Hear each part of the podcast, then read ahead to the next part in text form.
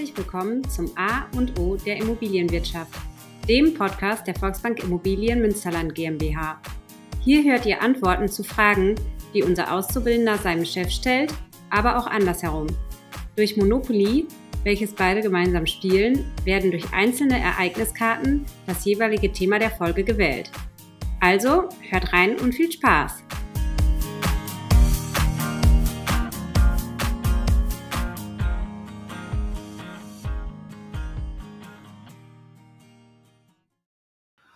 Hallo, liebe Zuhörerinnen und Zuhörer.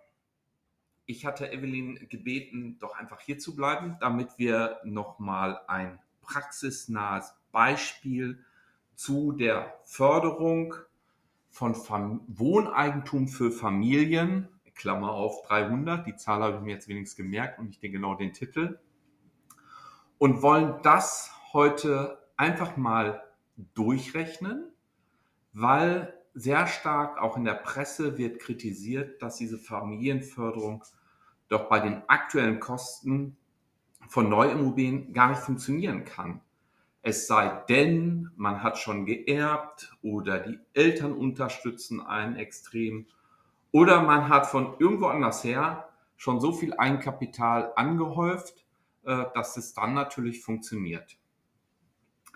Dann habe ich bei uns so ein bisschen im Angebotsbestand nachgeguckt, Evelyn, und ähm, habe jetzt mal ein, eine Immobilie, die brauchen wir auch gar nicht näher darauf reinzugehen, aber vom Kaufpreis von 440.000 Euro herausgesucht. Und an diesem Beispiel würde ich das gerne mit dir einmal durchrechnen. Damit wird deutlich, glaube ich, also wer den Podcast auch hört, das ist nicht eine Neubaumaßnahme, hatten wir auch gelernt, die in der Stadt Münster selber steht. Aber für 440.000 Euro ist, glaube ich, nicht schön gerechnet Dafür kriegt man eine Neubauimmobilie als Reihenhaus, Reihenmittelhaus, Reihenendhaus, Doppelhaushälfte im Münsterland. Und dafür ist es meines Erachtens auch geeignet. Wir sprechen an dieser Stelle hier nicht unbedingt von einem freistehenden Einfamilienhaus. So, also hier handelt es sich selbstverständlich nur zum Schutz von uns wieder um ein unverbindliches Beispiel, weil Zinssätze verändern sich tagtäglich. Programme manchmal auch. Da würde ich aber jetzt gerne nochmal aus, zumindest aus der Zeitung, äh, wo ich es gelesen habe, äh, zitieren. Äh, Frau Geiwitz hat gesagt, durch die Aufstockung, das will ich hier nochmal erwähnen, von 888 Millionen Euro für dieses Programm steht insgesamt fast zwei Milliarden Euro für diese Programme, äh, klimafreundliches äh, Bauen und äh, Wohneigentum für Familie zur Verfügung. Und die Aussage der Bundesministerin ist, das reicht bis zum Jahresende. Ich drücke da ganz fest die Daumen. Gleichzeitig drücke ich aber allen die Daumen. Äh, guckt, was ist machbar, nehmt diese Förderung in Anspruch und sichert sie damit äh, euch. Fangen wir an, Evelyn. Bist du startklar? Ja. Gut, ich habe bisher ziemlich viel geredet. Äh, ich muss noch mal ein bisschen äh, reden und dann kannst du aber sicher sein, sobald es um Finanzierung geht, bist du wieder am Zuge. Gehen wir erstmal zu den Erwerbern. Also unser Beispiel, und ich glaube, das ist auch klassisch. Die haben ein zu versteuerndes Einkommen von 60.000 Euro. Weil sie nicht nur ein Kind haben, sondern noch ein zweites Kind, dürfen sie ein zu versteuerndes Einkommen haben. Und mindestens eins dieser Kinder ist auch noch minderjährig, also unter 18 Jahren. Das ist, glaube ich, auch der klassische Fall. Damit hat man bei 70.000 zu versteuerndes Einkommen, wenn man da ein bisschen googelt, Netto habe ich rausgefunden 56.500 oder monatlich sind das circa 4.710 Euro. Was ich ganz vergessen habe, Kindergeld würde man auch noch hinzuziehen. Habe ich aber hier noch nicht gemacht, aber die Kinder kosten noch Geld. Aber vielleicht an der hinteren Stelle darauf nochmal achten. So, Kaufpreis 440.000 Euro. Ich baute dafür, gibt es ein Reihenhaus, mit 120, 130 Quadratmeter Wohnfläche. Kann eine Familie mit vier Köpfen sehr gut leben. Das könnte auch zur Not ein bisschen kleiner sein. Dafür hat man vielleicht dann sein Eigentum äh, und wohnt auf kleinerer Fläche, aber hat es. Erwerbsnebenkosten sind 6,5 für Grunderwerbsteuer. Auch da kommt ja vielleicht was, aber aktuell sind es noch die 6,5 Prozent in NRW. 2% für Notar- und Gerichtskosten, also Eintragung etc. haben wir auch nicht schön gerechnet mit 1,5%. Und wir haben 3% für, für den Makler angesetzt, weil üblich ist sicherlich eher 3 11,57. Wir als Volksbank setzen hier aber nur 3% glatt an. Also wären wir bei 11,5 Prozent. Das sind nochmal große Zahl von 50.600. Wenn wir das zum Kaufpreis nehmen, sind wir bei 490.600. Damit es einfacher ist, würde ich eher aufrunden auf 500.000, weil irgendwas kommt dann doch noch. Und jetzt kommt die spannende Frage und damit hole ich Evelyn in dieses Beispielrechnung rein. Wie viel sollten diese Erwerber denn an Eigenkapital mitbringen? Ja, also Eigenkapital ist immer sinnvoll. Es gibt äh, so eine Faustregel mehr oder weniger 20 Prozent oder natürlich auch mehr. Das heißt, umgerechnet bei dem gerundeten Betrag von 500.000 Euro wären wir bei einem Eigenmitteleinsatz von roundabout 100.000 Euro.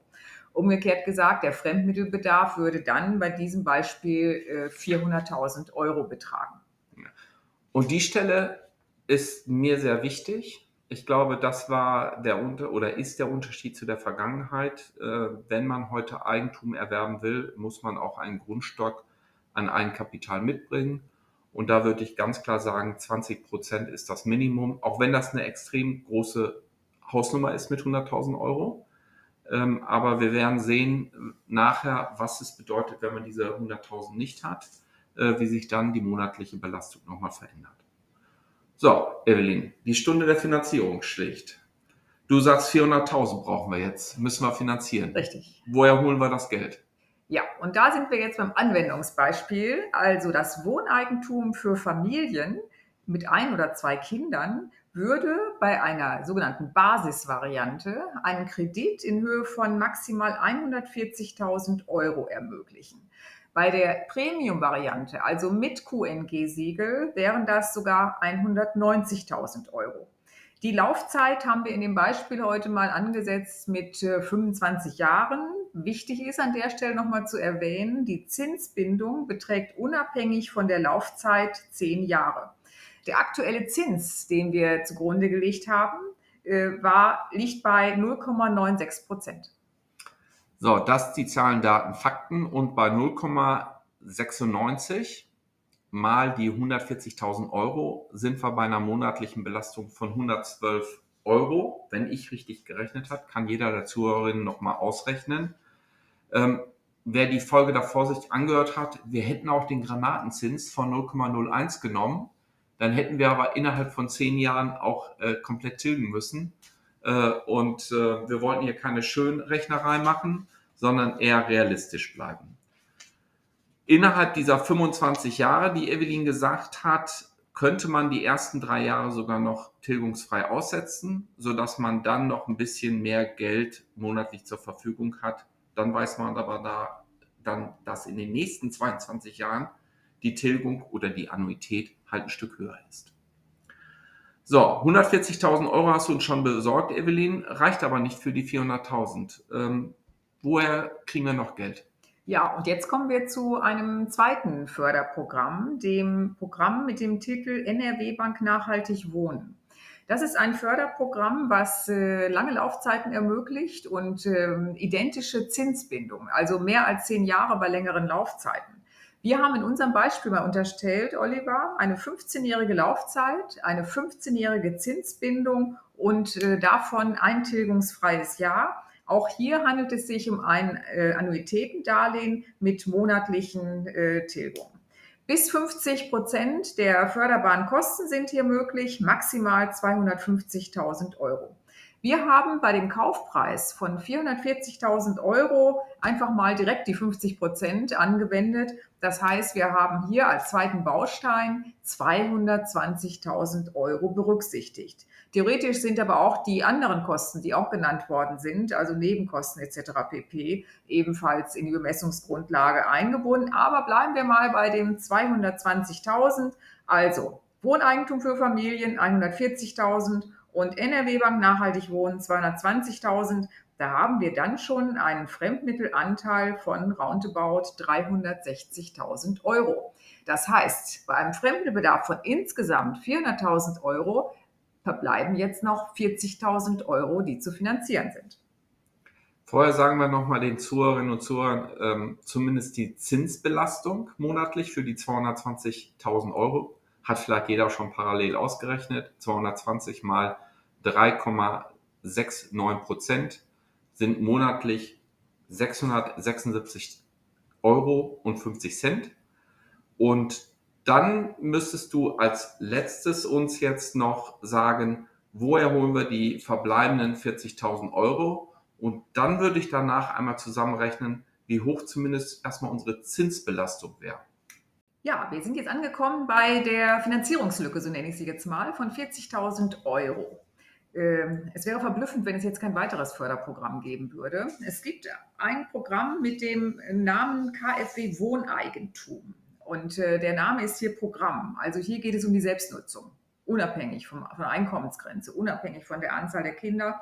Hier auch die Besonderheit, wir haben hier verschiedene Laufzeiten, maximale Laufzeiten bis 35 Jahre, aber die Zinsbindung ist auch hier zehn Jahre festgeschrieben.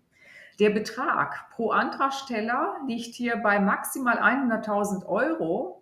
Das heißt, bei einem Fremdmittelbedarf von 40.000 Euro wäre das der Betrag, der die Lücke entsprechend schließt. Wir haben in unserem Beispiel, Oliver, eine Laufzeit mal von 25 Jahren unterstellt mit einer zehnjährigen Zinsbindung und da war aktuell am 21.06. der Zinssatz 3,84 Prozent. Jetzt darf ich wieder rechnen. Bei 40.000 Euro war ja unsere Lücke, sind das monatlich 128 Euro. Ähm, und von daher ähm, haben wir zumindest die 400.000 jetzt zusammengepackt.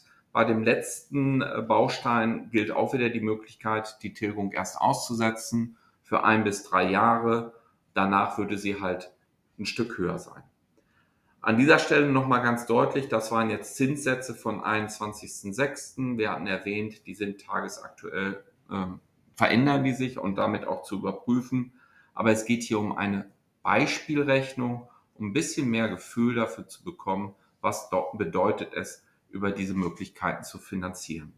Man muss auch nicht diese drei Baustellen, Bausteine nehmen. Man kann auch ganz normale Bankdarlehen nehmen. Ähm, auch wenn die vielleicht, das kann ich noch nicht mal beurteilen, vielleicht sogar einen Ticken höher sind, ähm, weil man wird ja immer den niedrigsten Zins halt auch realisieren und so haben wir das ja auch hier aufgebaut von 0,96 bis 3,84 Prozent. Äh, wenn aber dann die Tilgungsforderung zu hoch ist, macht es vielleicht Sinn, ein bisschen teureres Darlehen zu nehmen, aber dafür muss ich nicht so hoch tilgen, weil es geht um die monatliche Belastung und die setzt sich zusammen halt aus Zins und Tilgung. Komme ich nochmal auf den Zins zusammen. Wenn wir das zusammenrechnen, sind wir letztendlich nachher bei 916 Euro und 20 Cent. Ähm, wie ich da jetzt komme, wahrscheinlich 50 Cent, weil das ist dann wieder der richtige Wert. Ähm, aber jeder kann das ja nochmal überprüfen. Dann haben wir auch einen dynamischen Podcast. 916 Euro und 50 Cent, das ist nur die Zins Last, die ich tragen muss. Und jetzt muss ich halt noch tilgen. Und wenn man das hinzunimmt, das ist schwer hier zu berechnen, weil es gibt unterschiedliche Laufzeiten, es gibt tilgungsfreie Jahre zwischen eins bis drei Jahre oder ein Jahr. Ähm, setzen wir einfach mal nur eine Tilgung von zwei Prozent auf 400.000 zugrunde, dann sind das 666 Euro. Das wird wahrscheinlich in unserem Beispiel sogar zu niedrig sein. Also nehmen wir drei Prozent, dann sind das bei 400.000 pro Monat 1000 Euro. Und dann sieht man, wie so eine Belastung auf einmal von 916,50 Euro um 1000 Euro anhebt. Aber damit heißt, ist es eine Tilgung, das ist eine Sparleistung. Und vielleicht muss ich in dem Moment auf andere Sparformen verzichten, die in Lebensversicherungen gehen, die in Wertpapiere, in Aktien oder sonst was gehen. Ähm, das muss man da berücksichtigen. Äh, das zahlt man halt nicht an seinen Vermieter, sondern das zahlt man in seinen eigenen Geldbeutel, indem die Darlehen in der Summe 400.000 jeden Tag, jeden Monat oder quartalsweise wird manchmal ja eher bezahlt, äh, halt sich reduzieren. Vielleicht helfen an der Stelle, dann sind wir wieder bei der These, die am Anfang stand, auch die Eltern, indem sie einem unterstützen, weil sie wissen, wofür gebe ich hier Geld an meine Kinder und Enkelkinder. So, das heißt, ähm, das wird auch ganz oft gemacht, Evelyn. wie ist denn die Belastung für dieses Wohnen im Vergleich zum monatlichen Einkommen? Das waren roundabout irgendwas mit 4.700 Euro. Und wenn wir jetzt nur den Zins nehmen von 916,50 Euro wahrscheinlich, dann sind das gerade mal 20 Prozent. Das hört sich mickrig an. Klar, da kommen auch noch Wohnnebenkosten hinzu. Und wenn wir die Tilgung aber hinzunehmen, dann sind das nochmal 20 Prozent. Dann wären wir schon bei 40 Prozent. Ich hatte aber vorne vergessen, ähm, die ähm, Kindergeldzuschläge zu berücksichtigen. Also die wird man zumindest auch noch bekommen. Das wird das dann noch ein bisschen abfedern. Man könnte aber an dieser Stelle sagen, das ist zumindest machbar. Und jetzt will ich an der Stelle, bevor ich dich um ein Endfazit bitten, bitte, nochmal auf das Eigenkapital, was wir am Anfang sehr deutlich gemacht haben, gehen. Wenn ich jetzt 50.000 Euro mehr hätte an Eigenkapital, dann würde das bedeuten 3,5 Prozent plus 2 Prozent Haltilgung. Eigentlich musste ich mir den teuersten Kredit hinnehmen mit 3,84. Auf den könnte ich dann ja verzichten. Und dann spare ich mir pro Monat 230 Euro ungefähr. Und dadurch wird meine Belastung doch nochmal deutlich niedriger. Das kann ich schaffen, indem ich mehr Eigenkapital habe. Das kann ich schaffen, indem ich auch niedrigere Kaufpreise aktuell finde oder nicht die teuerste Lage kaufe. Das gilt aber, Evelyn, genauso auch umgekehrt.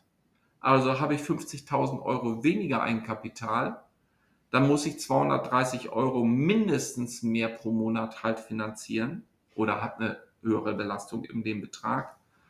Ähm, oder wenn ich halt teurer kaufe. Also das wäre für mich nochmal ein deutlicher Hinweis, diese Rechnung hängen an unterschiedlichen Faktoren ab. Jetzt will ich dir aber nicht vorgreifen. Was wäre denn dein Fazit? Also mein Fazit ist, die Förderung ist grundsätzlich interessant und interessanterweise vor dem Hintergrund des Rechenbeispiels auch umsetzbar, aber leider auch nicht für jeden. Einflussfaktoren sind nennenswert hier an dieser Stelle natürlich auch die Kaufpreisentwicklung, natürlich auch die Entwicklung der Inflationsrate und last but not least, das haben wir mehrmals versucht deutlich zu machen, die Eigenkapitalausstattung. So, und mein Fazit, ich sage, das Förderprogramm Wohneigentum für Familien, also Nummer 300, ist leider nicht, und das hätte ich so gerne, mit dem Förderprogramm 297 und 98, also klimafreundlicher Neubau, kombinierbar. Dann hätte ich mir ja schon mal zusätzliche 100.000 sichern können. Aber das Darlehen für Familien ist höher und von daher ist das eine gute Ergänzung des anderen Programms. 140.000 Euro mindestens und das ist deutlich mehr als die 100.000 bei dem anderen Programm. Jeweils in der Basisvariante. Ich weiß, Evelyn. Und die Zinsen sind auch niedriger und von daher ist für die Familien hier ein doppelter ähm, Effekt.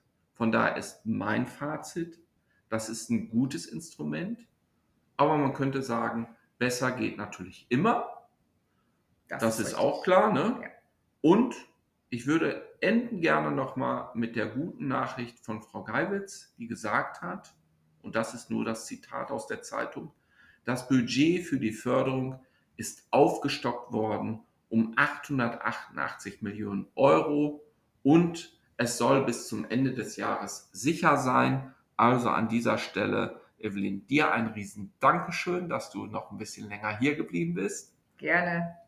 Und an alle Zuhörerinnen und Zuhörer, macht euch auf den Pad, guckt in den einzelnen Portalen, welche Immobilienangebote gibt es geht zu dem Finanzierungsinstitut eures Vertrauens, lasst das durchrechnen, guckt in euren ähm, Steuerbescheid, seid ihr unter den Einkommensgrenzen, also da steht ganz deutlich als zu versteuernde Einkommen, seid ihr da drunter, dann wisst ihr, dass ihr diesen besseren Topf für einen Neubau oder einen Ersterwerb halt anzapfen könnt und dann drücke ich euch die Daumen, dass der Weg ins Eigentum bei euch klappt.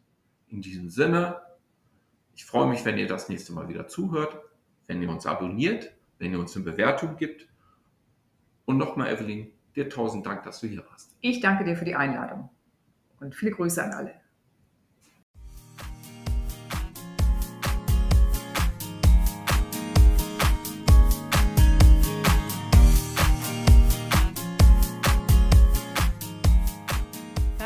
Podcast zum A und O der Immobilienwirtschaft. Wir hoffen, euch hat die Folge gefallen. Habt ihr noch Fragen oder Anregungen? Dann schreibt uns in die Kommentare. Und wenn ihr gespannt seid auf die nächste Folge, dann abonniert einfach unseren Podcast.